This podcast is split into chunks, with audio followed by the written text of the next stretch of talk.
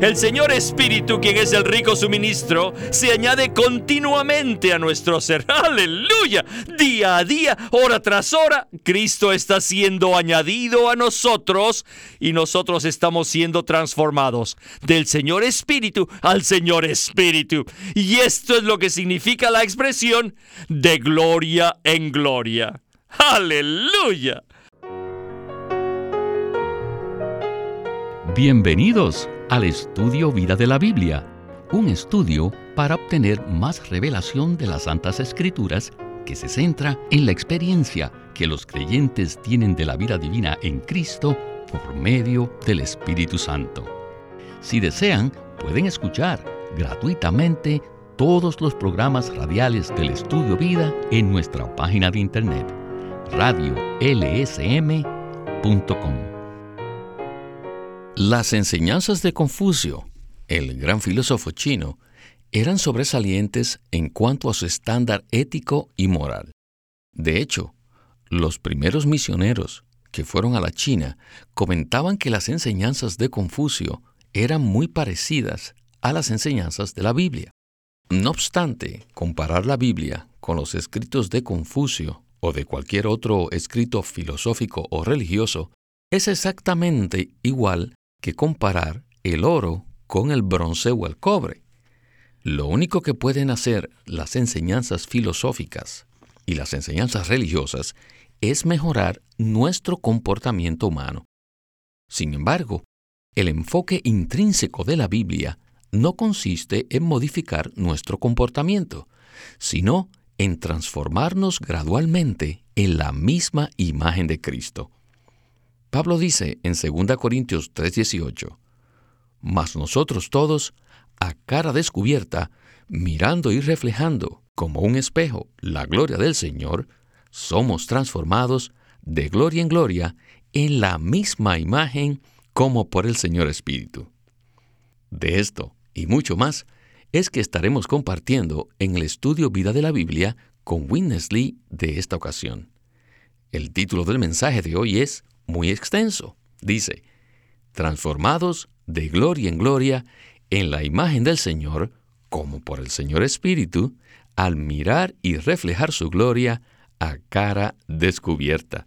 Y en esta ocasión tengo el gusto de presentarles a Antonio Hernández, a quien hemos invitado para hablar acerca de este versículo tan tremendo en 2 Corintios. Bienvenido, Antonio. Gracias por invitarme, Víctor. Este es un mensaje que hace un contraste entre ser transformados y ser reformados. Uno de los asuntos que hablaremos hoy se relaciona con las diferentes traducciones de la palabra transformados que aparece en 2 Corintios 3:18. Existen algunas versiones que son muy buenas, aunque no existe una equivalencia exacta de la palabra griega original metamorfosis. Esta palabra ha sido traducida al español como transformación e implica un cambio biológico o un proceso metabólico. Algunas traducciones usan la palabra cambiar. Sin embargo, en este primer segmento veremos la diferencia entre estas dos traducciones. Pablo dice en 2 Corintios 3 del 17 al 18, y el Señor es el Espíritu y donde está el Espíritu del Señor, allí hay libertad. Mas nosotros todos, a cara descubierta, mirando y reflejando como un espejo la gloria del Señor, somos transformados de gloria en gloria en la misma imagen como por el Señor Espíritu. Si leemos con detenimiento el versículo 18, allí dice que somos transformados en la misma imagen no dice que somos transformados en algo parecido o similar. Hay otro lugar en la Biblia que menciona esta misma palabra. Se trata de Romanos 12.2, que dice, No os amoldéis a este siglo, sino transformaos por medio de la renovación de vuestra mente, para que comprobéis cuál sea la voluntad de Dios, lo bueno, lo agradable y lo perfecto. La palabra transformación implica entonces un proceso interior y metabólico en el cual se añade un elemento nuevo. Bien, escuchemos ahora a Winnesley, quien nos dará una explicación completa. Adelante. Los apóstoles no enseñaban doctrinas, sino que resplandecían a Cristo, quien es el Espíritu vivificante que imparte al Dios triuno a nuestro ser. Oh, en ellos se podía ver tal resplandor, tal gloria. Ellos se encontraban diariamente y a toda hora en el proceso de transformación, en la misma imagen del Cristo glorificado. Esta transformación no se produce de una sola vez y para siempre, sino más bien es un proceso diario y gradual. De esta manera seremos transformados de un grado de gloria a otro grado de gloria, de gloria en gloria, como por el Señor Espíritu. La palabra transformación es una buena palabra, pero no comunica el significado completo de la palabra griega original. Yo estoy preocupado que la mayoría de creyentes no se dan cuenta que la palabra transformación es muy diferente de la palabra cambiar. ¿Por qué les digo esto? Debido a que un buen número de traducciones de la Biblia han cambiado la palabra transformación por la palabra cambiar. Y existe una gran diferencia entre estas dos palabras. La palabra transformación sí incluye un cambio, pero es algo más. Se relaciona con un proceso metabólico interno y no es solamente un cambio externo. El metabolismo incluye tres cosas. Número uno, la adición de un elemento nuevo. Número dos, el reemplazo del elemento viejo. Y número tres, la eliminación del elemento viejo. Esto es metabolismo. Cuando nos alimentamos, la comida va a nuestro estómago y allí es digerida y asimilada. Este es un proceso metabólico y mediante este proceso crecemos y somos fortalecidos. Además, podemos ser sanados de ciertas enfermedades. Diariamente se produce una sanidad en nuestros cuerpos y se produce mediante el proceso metabólico. La transformación es el metabolismo espiritual.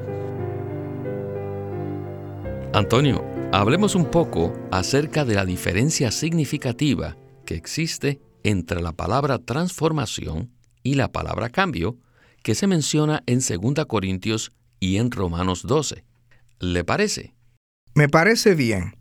Existe una gran diferencia entre ambas palabras. La transformación se parece mucho al proceso de la madera petrificada. Cuando un tronco de un árbol cae a un río y permanece allí por mucho tiempo, se produce un proceso en el cual el agua fluye y añade ciertos minerales a esa madera y a la vez elimina otros minerales de la madera muerta. Al cabo de mucho tiempo, la madera se transforma en algo diferente que nosotros conocemos como madera petrificada. El fluir de los minerales cambia la sustancia del tronco y llega a ser algo diferente, a pesar de que aparentemente luce igual. A pesar de que su apariencia parece igual, interiormente ha habido una transformación total. Antonio, qué buena ilustración nos ha dado. La transformación implica la adición de un nuevo elemento, el reemplazo y aún la eliminación del elemento viejo. En el ejemplo de la petrificación que usted dio, esto se puede apreciar claramente.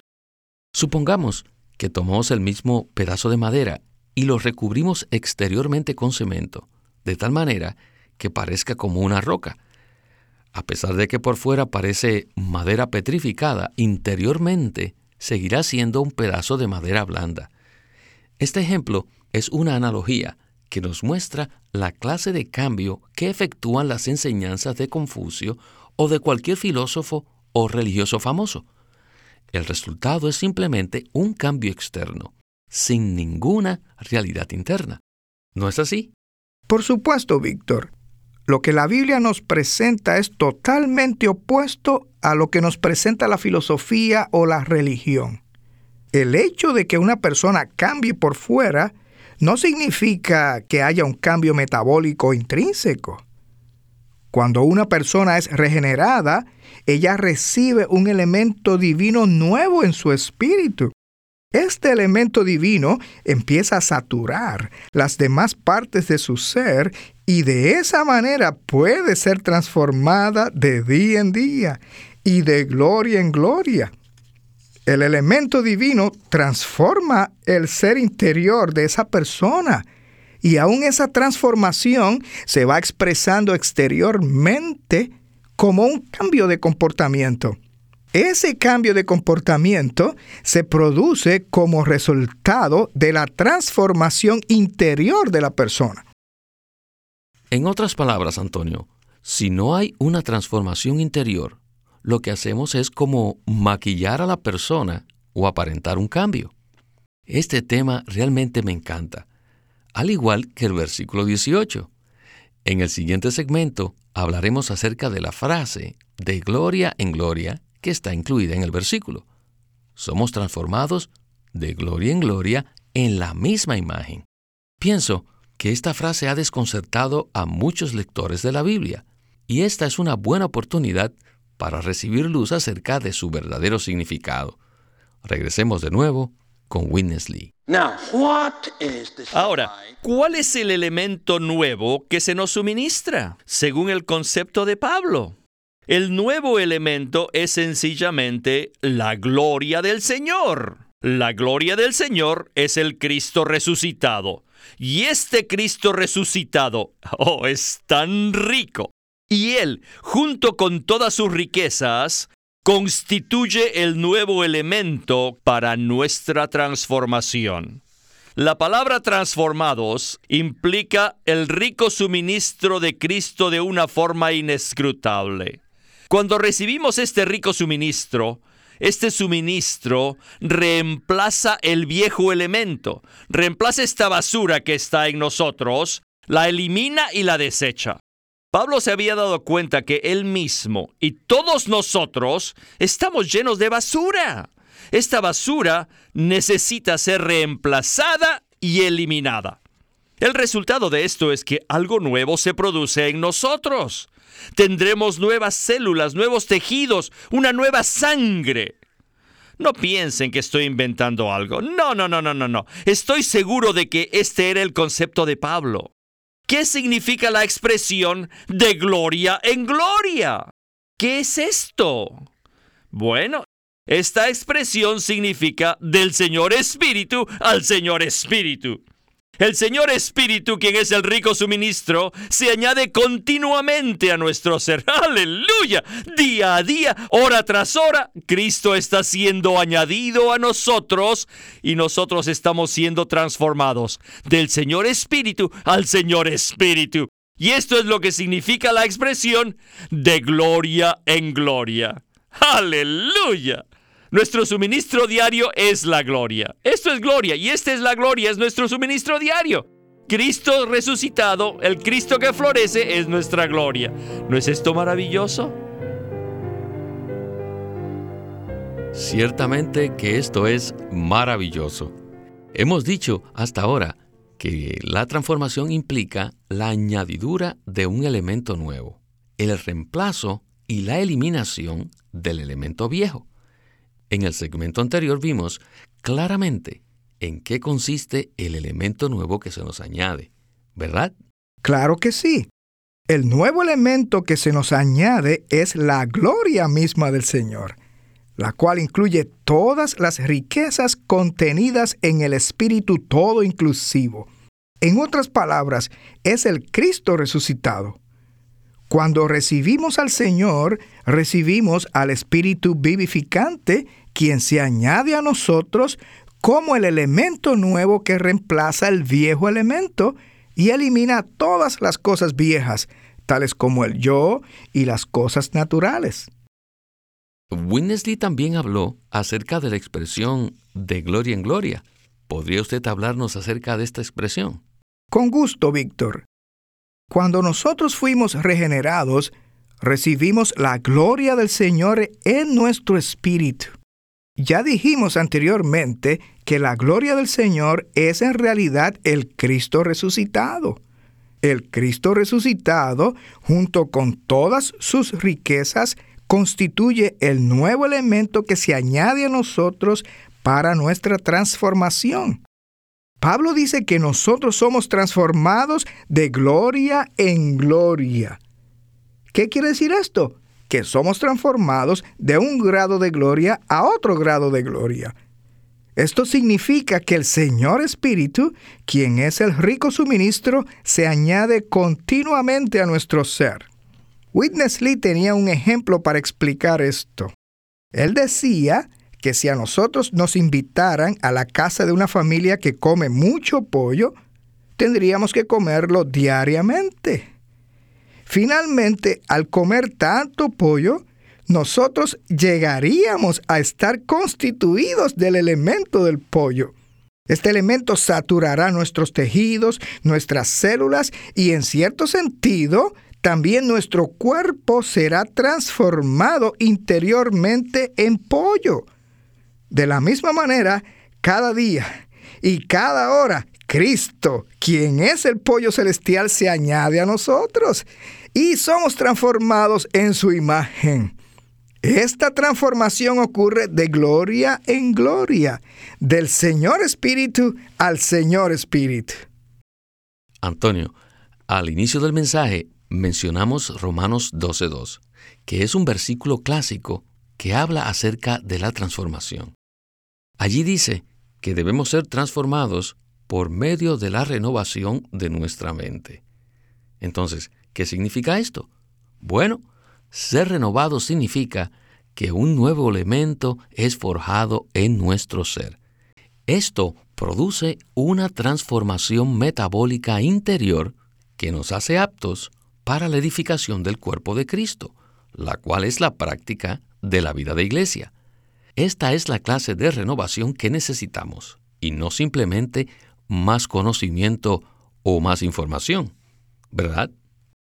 No necesitamos más conocimiento ni más información en nuestra mente.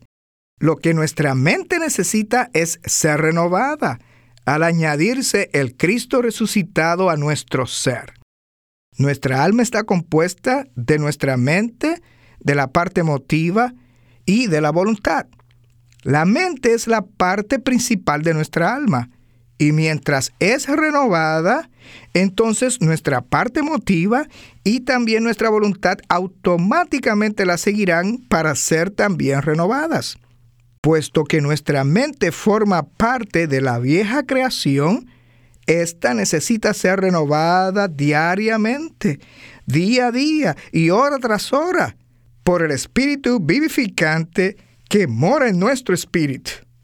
Entonces, gradualmente, paso a paso, estamos siendo transformados en la misma imagen de un grado de gloria a otro grado de gloria. Regresemos por última vez con Witness Lee para el segmento final de este estudio vida. Nuestro ser transformado por mucho sobrepasa extensamente el que solamente tengamos un mejor comportamiento o una superación personal que es conforme a la enseñanza religiosa. Confucio habló mucho acerca de la ética. Pero debo decirles que lo que la Biblia nos revela es oro puro. Las enseñanzas de Confucio son solamente cobre. El cobre se parece mucho al oro, en apariencia. Esa es la razón por la cual los primeros misioneros que fueron a China, muchos decían que las enseñanzas de la Biblia eran exactamente iguales a las de Confucio. Si eso fuera así, entonces ¿para qué necesitaríamos la Biblia? Pero, aleluya, porque el contenido de la Biblia es oro puro. ¿Saben qué estamos haciendo aquí? Estamos reemplazando el cobre con el oro puro.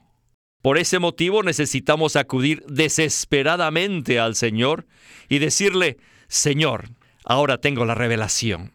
Veo lo que tú eres y lo que yo soy. Lo mejor que puedo ser yo, Señor, es solamente cobre brillante, resplandeciente.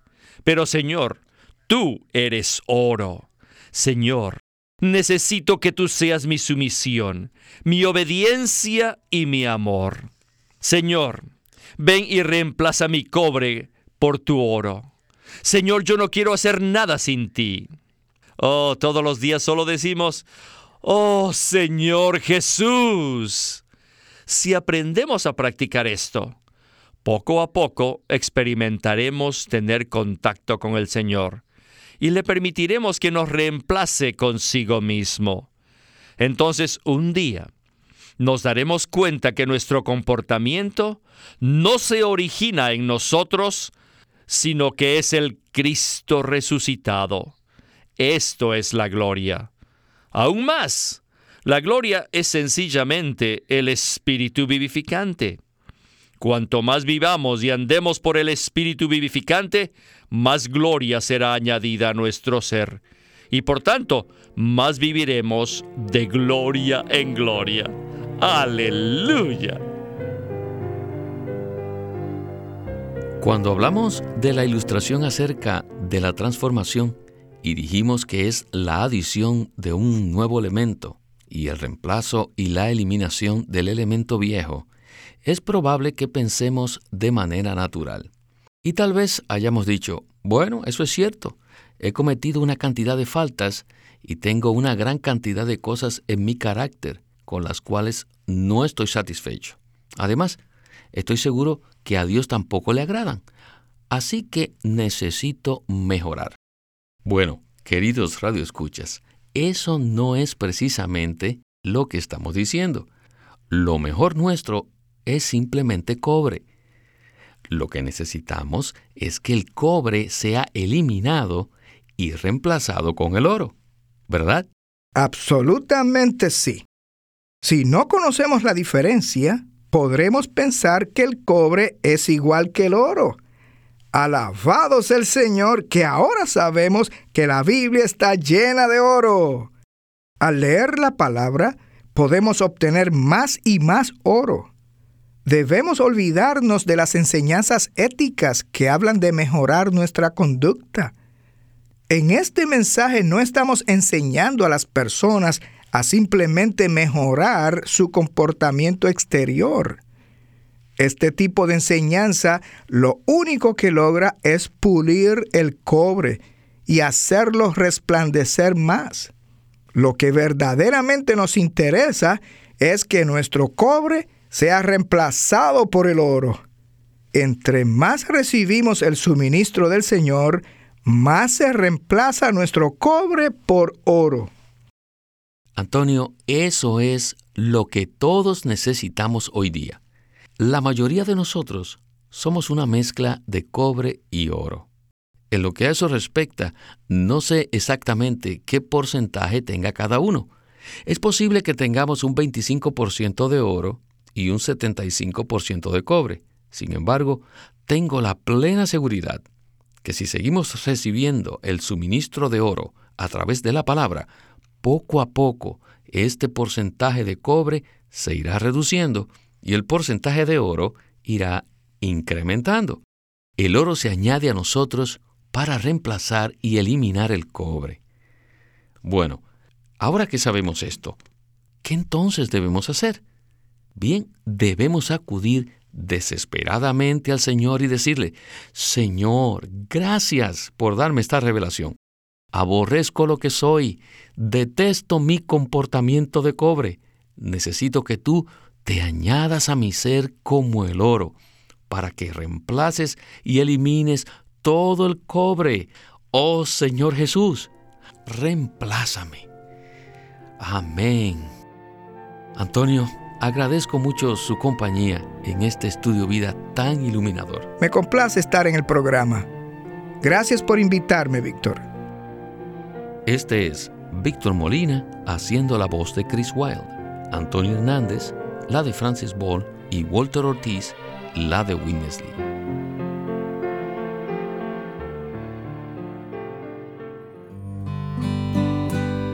En un nuevo libro titulado El carácter del obrero del Señor, Watchman Nee enfatizan que nuestra utilidad al Señor está determinada por la constitución de nuestro carácter.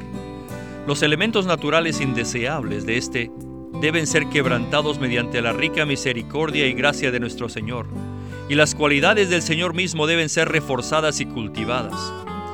Uno no llega a ser útil de la noche a la mañana.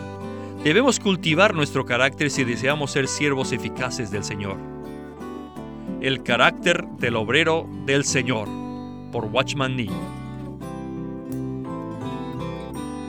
Queremos animarlos visiten nuestra página de internet libroslsm.com.